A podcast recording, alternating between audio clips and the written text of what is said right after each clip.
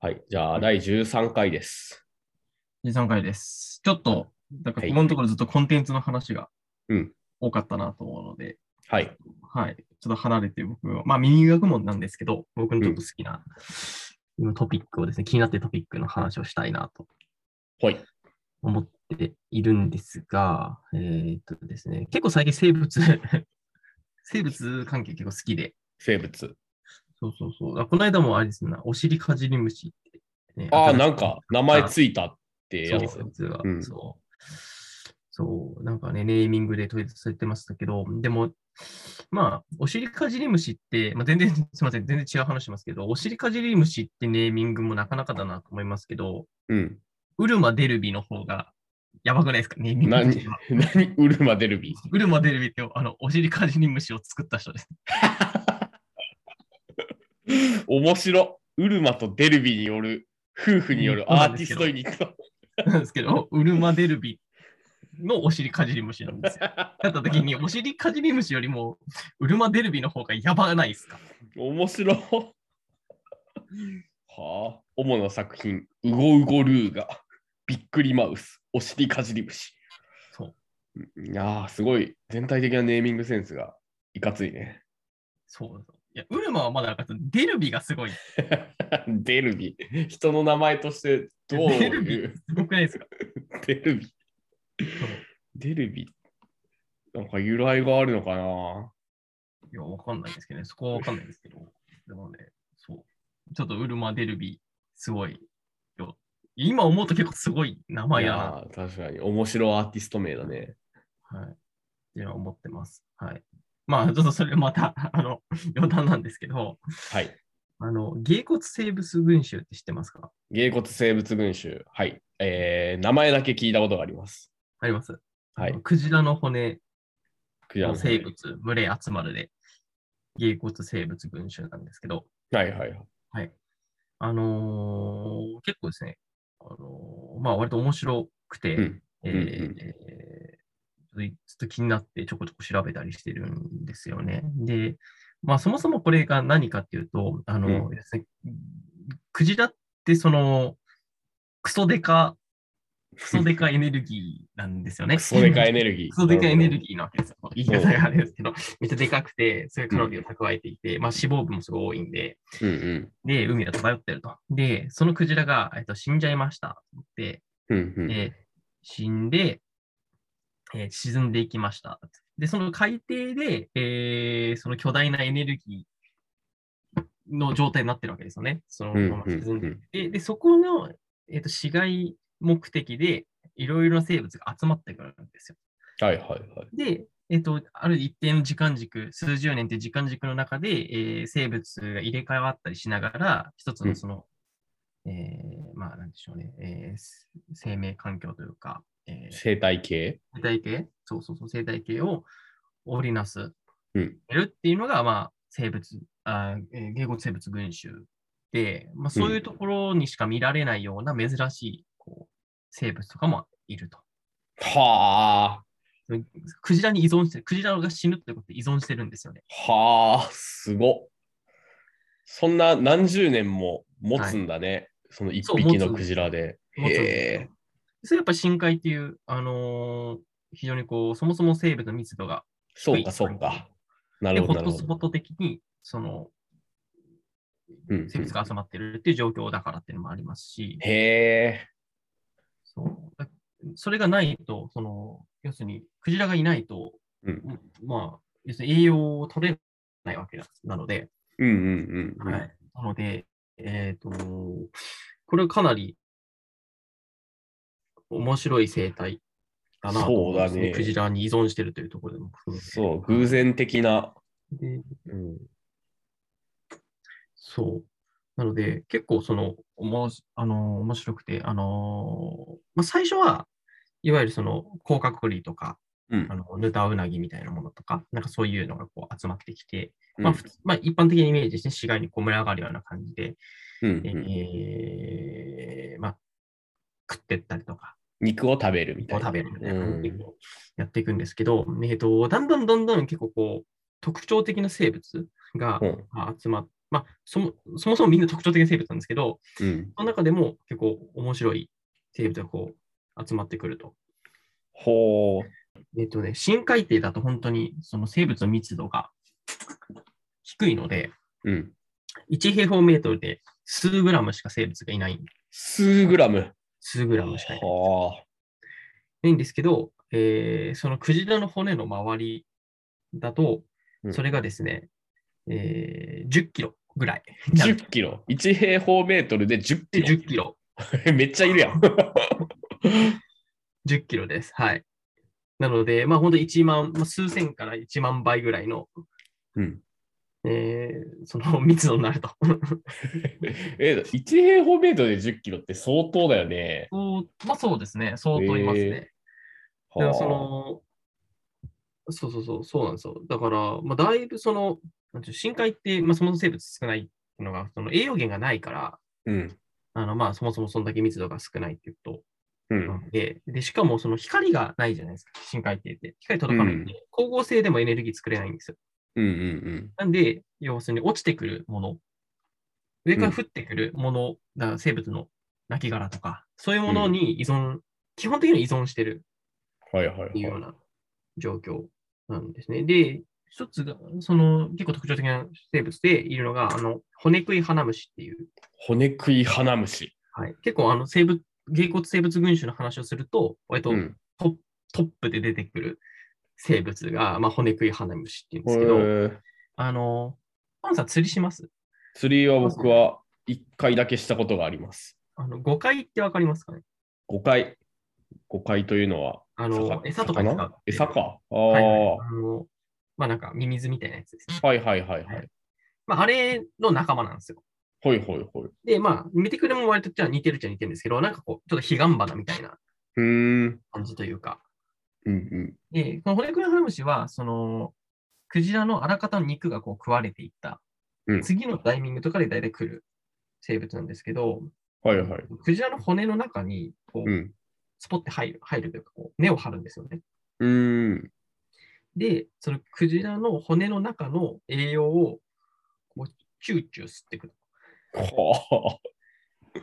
で、その骨から、こう、ニョキッとこう出てきて、うん。彼岸花みたいにこう、こう赤いこう触手という、触手っていうのかな、触手じゃないのかな、なんかこう、えっ、と、ひらひらしたものをこう、えー伸ばすと。はあ。いうようなはあはい。なかなか絵で見るとインパクトあるね。確かに。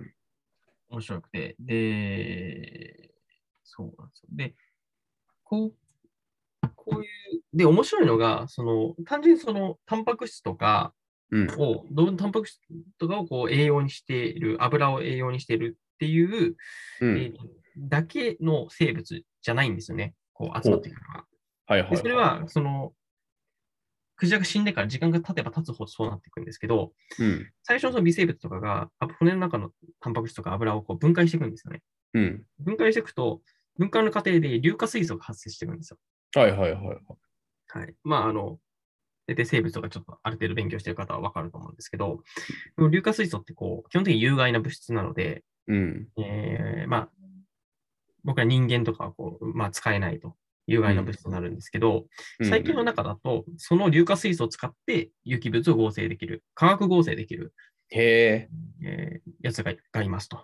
へ要すえ。るにこれ化学合成細菌って言うんですけど、うんまあ、基本的にそのエネルギー量として、得られるエネルギー量として、えーと整合性する、タンパク質とかそういうのを分解する、えー我々みたいな動物よりも効率低いんです、あ効率、えーと、エネルギー量は低いんですよね。得られうん。そう。まあ、人間とかが意識があるっていうのは、要するにその、そのだけ高いエネルギーを得られるので、その行動ができるっていうふうになったっていう、まあ、考え方もあると思うんですけど、まあ、うん要は、比喩で、あくまで比喩で言えば、その化学合成細菌ではこう、寿命は長いぞ。うん。けど、なんかずっとまどろんでるみたいな。うーん。まあ、これはあくまで比喩ですけどね。はい。みたいな感じの、まあ、生物がいるわけですよはいはいはで、なんで、えっ、と、こういう、えっと化学合成細菌、えー硫化水素を利用して有機物を合成するい。細菌の、えーによって作り出される有機物を餌にしてこう生きていけると。ほう。なるほど、なるほど。そそういう細菌がいて、その細菌が作り出した有機物にまた群がってくるわけ、そう、ね群がると。はそう。で、それは面白くて、あの、まあ、いろんなこう貝、えっ、と、平野枕っていう、また貝がいるんですけど、えっ、と、その貝とかは、その、えーその貝表面で、その化学合成細菌を増殖させるんですよね。うんで、それをそのまま餌にしていると。あ。ああ、なるほど。強制みたいなことをしてるわけ、そうそうそう。あで、ーものによっては、その、えっ、と、ちょっと生物の名前忘れちゃいましたけど、その細胞の中にそれも取り込んじゃうみたいえな、になりかけてるやつとかもいたりするんえはあ。ですよね。はい。すごいな。でかなり面白い。で、面白いのが、その、えっ、と、クジラのこの芸骨生物群衆として、そのクジラの骨の周りに、うん。えーい周り以外でも、こういうあの化学合成細菌ってもちろんいるんですね。うんうん。どこに一番いるか分かりますかどこに一番いるかどこにいるのが基本的に重か。えーっと、硫化水素がありそうなとこでしょそうそうそうです、そうです、そうです。火山とか。あ、そうです、そうです。あの、いわゆる海底火山ですね。ああ、はいはいはい。なる熱ほど。水噴出口って言うんですけど、はいはいはい。熱水がこう、ファーってこう出てる、こう、なんでしょうね、なんか、うんまあ、筒でっかい筒みたいなのがこう、うん海あの海底からニョキッと入ってたりするんですけど、うん。はいはいはい。その周りってそういう温度が高い水が噴出してて、で、硫化水素がこうふんだんにいる、で、温度が高くて圧力も高いっていう、そういう結構、えー、セブンにとっては過酷な状況なんですけど、そういうところって、あのーそういう化学合成細菌みたいなのが、もう生き延びられるようになってるんですよね。はいはないはんかいこ。ういうんですね。そうだから距離が離れても結構遺伝的に非常に近い深海生物が、その熱水噴出口と芸骨生物群衆にはこういるんですよね。へえ、なんか面白いね。はい。面白いですよ。で、なんかまあ、骨クハムシとかは、あのーえっ、と、その、クジラにこうくっついてからうん。花開いてというか、こう、まあ、は花じゃないんですけど、こうう、ん。成長して、で、えっ、と、まあ、産卵して、すると、こう、また、こう海にこう、ばらまかれるわけですね、遺伝子が、遺伝子がというか、卵が。で、またそれがヒューヒューと漂流して、クジラの骨にくっつくと、まあ、そういう生物の骨にくっつくと、またそこで定着して、えー栄養をこう取って育つっていうような、そういうあの状況になるんですけど、は結構こういう感じで、その陽性状態、えーと移動能力が、あの生体になると移動能力って下がるんで、あ。うん。その、まあ、陽性の、ああ、スカそういうことスカにか。こう生体になるまでの間ぐらいの時に、こう、海流に流されて、こう、漂って、で、途中で、なんかこう、化学物質みたいなのに反応して、そこに固着固着すると。定着するへえ、というような感じすごい、なだかんですら、けど。かけ賭けに出てるわけだよね。 言ったそうら。かけねそうそうはあなんですけど、なんですけど、うん面白いのは、これね、あの、えっ、と、そういう熱水噴出口うん。と、えっ、と、あるいはそのまた別の場所にいる、えーなんえークジクジラうん。の、えーそこにかなりその、めちゃくちゃその、物理的に距離がある場合があるんですよ。うんうんさすがに、えっ、と、こんなに遠く離れていて、いるいて、お近い遺伝子があるのって、非常に考えづらいみたいなことってあり得るんですよね。そうだねそ。の漂うだけでは。うん。であって、で、その時にじゃあなんで、その似たような生物がおるんかっていう話になった時に、えーとうん一つの説として、えー、とうん出ているのが、えっ、と、これはですね、えー進化生物学者の藤原さんっていう人がう言んってる説なんですけど、あの、要するにクジラの骨が、えー、と飛び飛びにな飛び石になってると。ほう。はい。飛び石。飛び石。つまり、えーっと、クジラ、クジラ、近近い場所にあるクジラの骨だったら、まあ、1世代で移動できる可能性があるんですよね、うん。パンと。うんで、それがこう、連なっていくと、こうだいぶ離れたところでも、えー、と同じ近い遺伝、うんうん。両方持ってる生物がこう、あのー存在することができるんじゃないか。うん。最終的に別の熱水噴出口に、えー、とにもそういう化合成細菌とかがこう、行くと、う多分ん。貝と貝の仲間とかですね、がこう、行けるようになるんじゃない、移動できるんじゃないかと。っほう。ていうふうな、えっ、と、ことを考えていて、つまりその、クジラの、死んだクジラっていうのが、その、なかなかその大陸と同じ、プレートと同じ速度でしか移動しない、その熱水噴出口から、うん。えー別の熱水噴出口、別の地域に、こう、うんえー生物を運ぶ、うん。その中継地になってるみたいな。ああ、そういうことか。はい。なるほど。まあ熱水噴出口から別の熱水噴出口にまでは多分生物はいけないんだけど、クジラがあることによって、はいそこを中継地点として行くことができるっていう、そういうこできとるの。がそうですねはあるいは逆にその、えっ、と、なんでしょう浅瀬でしか生きられないようなあ、うん。貝が、えーと、その、まあ、たまたま、そのクジラの骨に、こう、えーの近くで、えー生きられるような、高い水圧に耐えられるように進化したと。うん。で、そこから逆に熱水噴出口のような、より厳しうい、ん。水圧も厳しくて、えーまあ、高圧であ、高温で、非常にこう厳しい環境で生きられるように、クジラを経由して進化したんじゃないかみたいな、なるほど。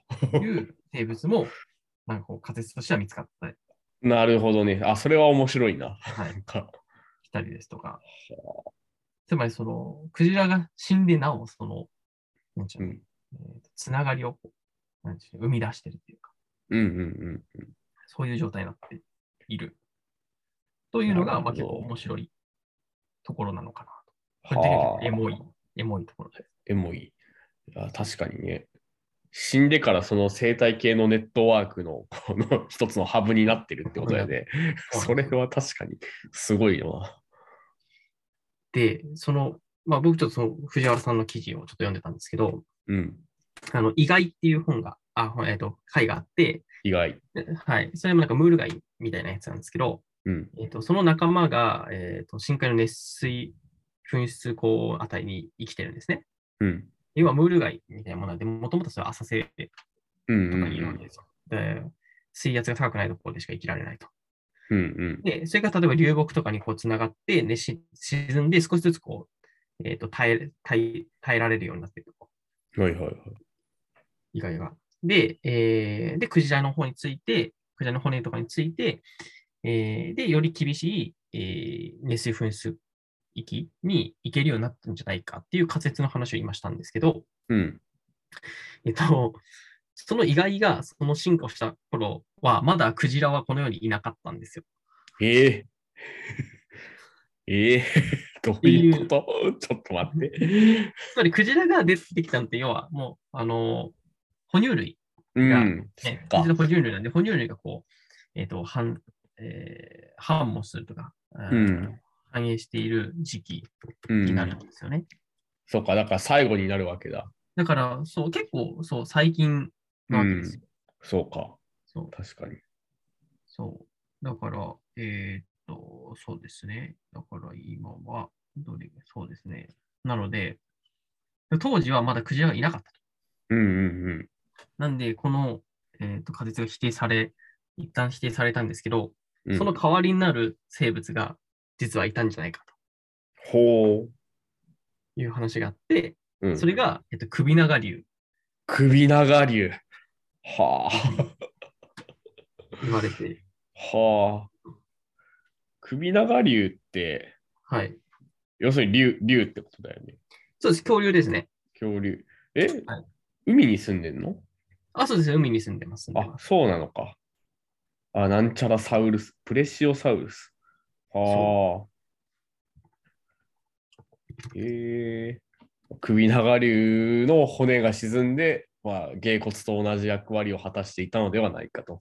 そうですね。だからまあ、ジュラ紀とか白亜紀なわけですよね。はあいーあ。クジラそはれその、うんはい、圧倒的なにうんうん後なので、うんうんそうまあ、完全に哺乳類が多様化しているのはもう新生代うん。うんうんですよね。だから、まあ、1億年全然経ってないわけですよ。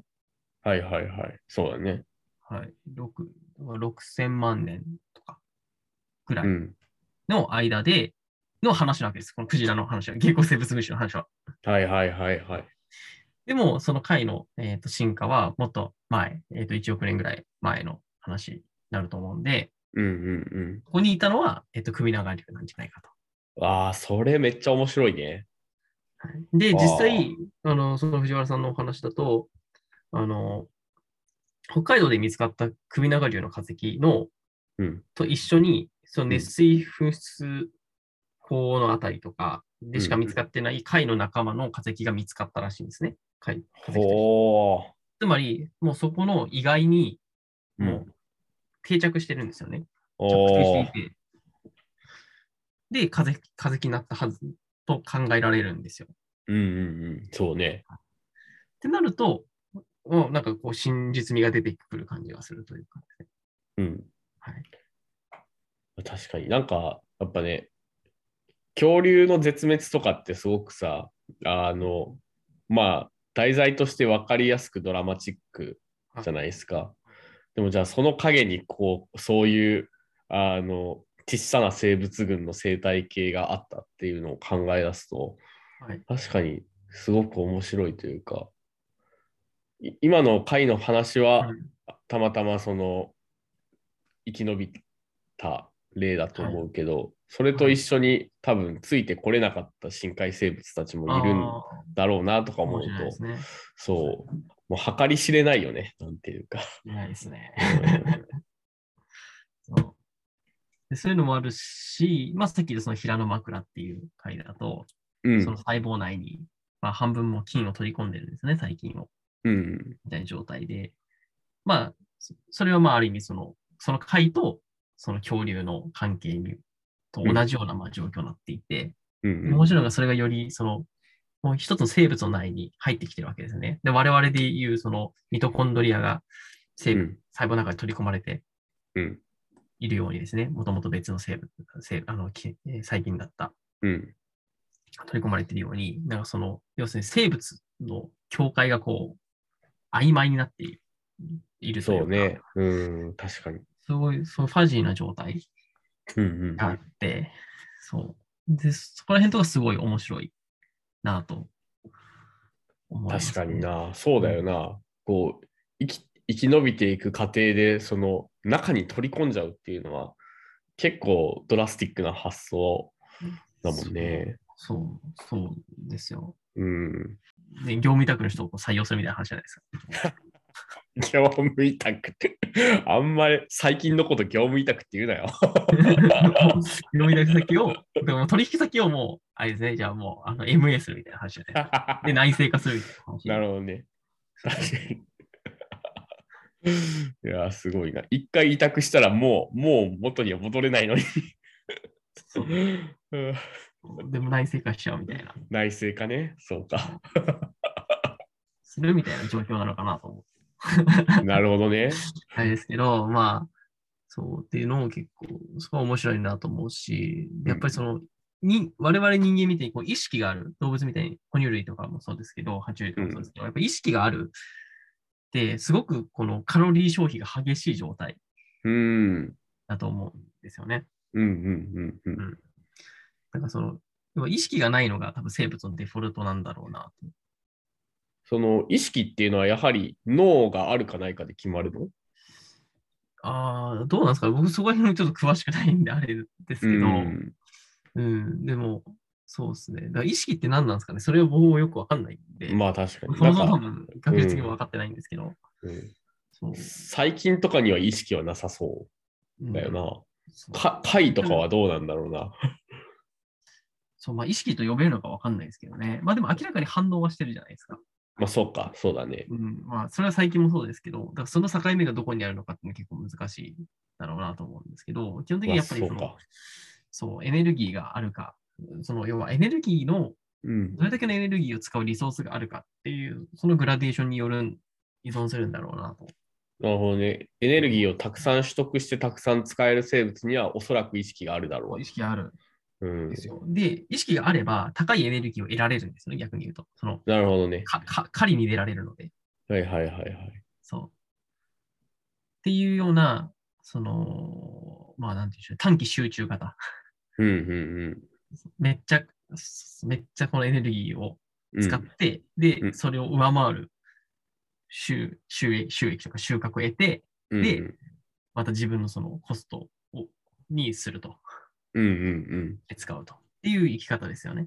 うんうんそうで、まあ、覚悟性細菌とかは、もっとこう、まあ、ずーっとこう、えーまあ、細く長くって言い方がいいのかわかんないですけど、はいはいはいはいはいまあ、少ないカロリーで、えーをこうやりくりして、こう、い長い期間、こう、えー命を保っていくっていう、うんうんまうあんそういうあり方なので、なんで人間は、まあ、かなりこう、そういう意味では、えっ、と、まあ、意識のレベルが、意識が長いんですよね。意識のうん状況が大きくて。はい、なるほどね。でも、だからもしかしたら我々もそのエネルギーのリソースが芸骨しかないみたいな状態になったら、はいそういう意識をシャッとする方向にシフトしなければいけなくなるかもしれないわけだよね。、まあ、人間が多分それに耐えられるほどの時間軸で、その進化できるほどの時間軸でそうか、 そうだそのな状。態になることないと思うんで、多分みんな死んで終わると思うんですけど。 人間がみんな死んで別の別の生命体があのこの地球上をこ出てうくるだけで、なるほど人間は多分耐えられないと思うんですけど、まあそうだろうなまあでも、そう、面白いですね。だから、こう、どうして死ぬんだろうみたいなことを思うことはあると思うんですけど、どうして死ぬんだろう僕たちはねおそう、あると思うんですけど、まあ、それはその分、まあ、密度濃く、こう、行動してしまってるからっていうことええの裏返しでもあるよなとは思っています、はいはいはいはい。はい。そうか。思わず意識の話に、だいぶね、盛り上がりましたけども。はいでも結構そのクジラの周りはかなり特徴的なうんうん。コミュニティがあるので、かなり面白いですね。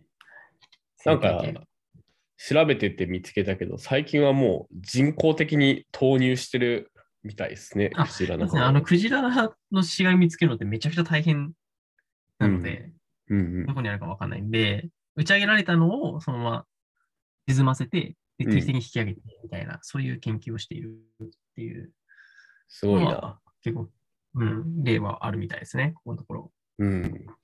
まあでも確かに結構定期的にクジラ打ち上がってるもんな。そうそうそう。で、あれマジで近づくと危ないんで、ああ、そっか。なんか爆発とかするらしいね。爆発とかするんで、あれ、本当にあの見つけたら近づかない方がうんええいいですね。あ、そうか。だからニュースとかになるのか。どうなんだろう。まあ、まあ、珍しいからっていうのももちろんあると思うんですけど、うんまあ普通に危険なので、多分そう近か。づかない方がいいです。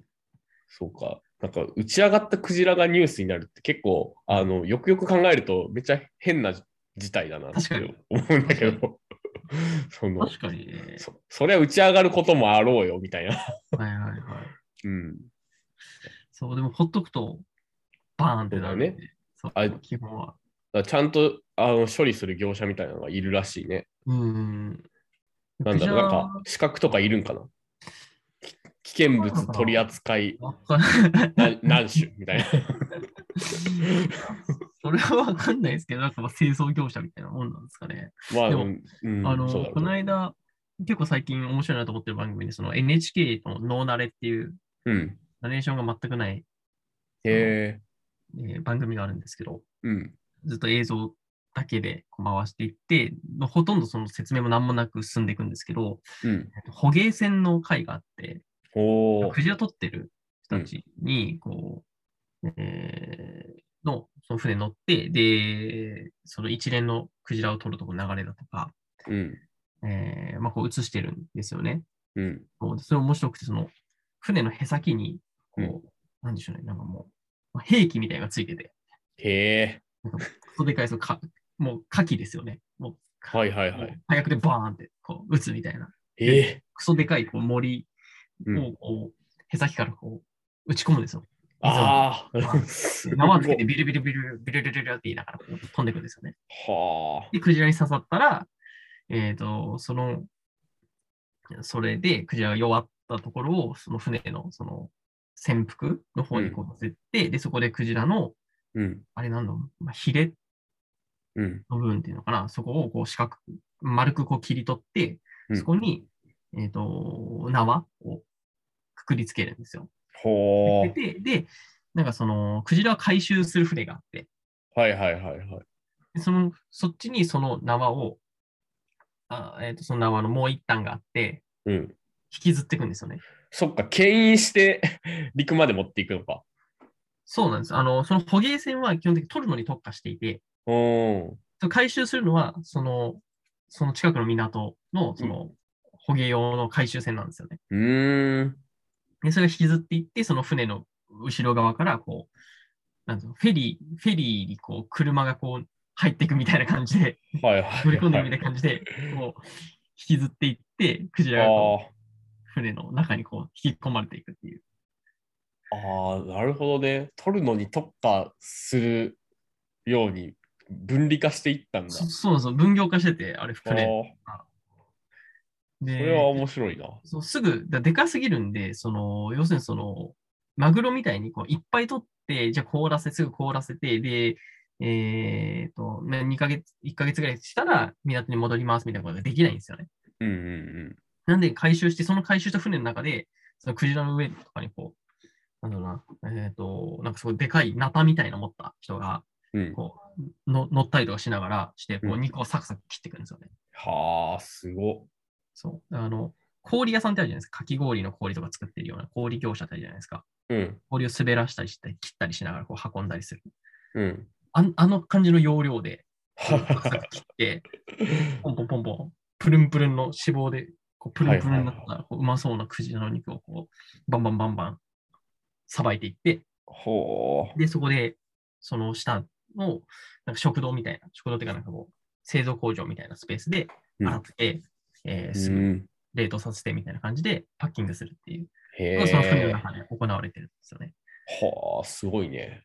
ですね。で、最終的にその番組は、その、うんバーンと狙う人、そのうん一発狙う人が、この師匠みたいな人がいて、うん。で、その、その人がこう若手を育ててるみたいな。まあ若手っていうのも結構まあ中堅ぐらいの年齢だと思うんですけど、うん。その人に、こう、いろいろこう指導するんですよね。でもこう、あの、あまりこう、口は、その、言葉で教えるというよりは、なんかこう、見て学べみたいな感じで、うんうん。やるんですけど、面白いんですよ。なんかもう、エースがうん投げてるみたいな感じなんですよ。へさきに。一人だけ立ってて、ずっと狙なってる。るほどね。で、すごいシーンとして、でバーンって言ったらみんなが一斉に起き出すみたいな。こうなんか甲子園みたいなね感じなんですよ。本当に。へえ。緊張感ある感じ。緊張、すごい緊張あが。あ。面白かったですね。で、へえ。その人が、その、要するにその、まあ、ピッチャーがその、コントロールが定まらないみたいに、うん。まあ、ちょこちょこミスしたりとかもするんですよね。うんうんうん。するんですけど、まあ、その度に微調整していったりとかして、はあ。でも一日に何回もバンバンバンバン打てないので、そっか。うん。うん本当にその試行回数がこう限られているんですよ。うんうん。その中でこう少しずつこう修正していって、うん、まあ、プレッシャーを感じながらこう、なんでしょうね、まあ、少しずつこう狙いが定まるようになってくるみたいなところ。へえ面白い。なんかそれはいいいな、なんかいい現場だね。はなんていい。うすごいいい番組だなあと。ーしかもそれノーナレーションでノーナレーションで。あー これが尖ってるいい番組作ってるなと思いましたけど。 NHK たまにそういうのあるよな。はいなんかそう。そう。だからまあ、捕鯨も一つトピックとして結構面白いそうだね。し、まあ、その、取られてね、人間に食われてしまった、うん。えっ、と、クジラは、まあ、美味しくいただくとして、あの、そうでなかったクジラも、こうう、ん。沈んでいってですね、うん。こう生態系をこう作ってると。うん。うんなんで、クジラというかなりその生物としては大きうい。まあ、だからこそ多分その、捕鯨とかに対するこう規制とかっていうのも、まあ、裏返しでこう、あるような、そうだね。あるのかなとは思うんですけど、確かにな。今、捕鯨している国の方が少ないもんね。うんまあでもそれだけやっぱクジラっていうのはかなりこう特殊な存在、面白い存在でうんあるんだうなんっていうのはすごく思いました。確かに。生物としてのやっぱインパクトが強いんだ、面白い。うん。うん。確かに語りがいありますね、こちら。面白いですね、クジラ。うんそんなところはい。でそすかね。ういう感じですね。はいじゃ。あ、あ今日はクジラの話をしたんは でい、ちょっとクジラ食べたくなってしまいましたけど。そうですね。クジラ。ね。もう、ね、冬も終わるので、そっか。冬がシーズンなのクジラ肉って。ふ冬がシーズンじゃないですかなるほど。あんま食べたことないな。まあいいや。はい。そんな感じで、第13回終わりたいと思います。はい。ありがとうござはいいました。。ありがとうございました。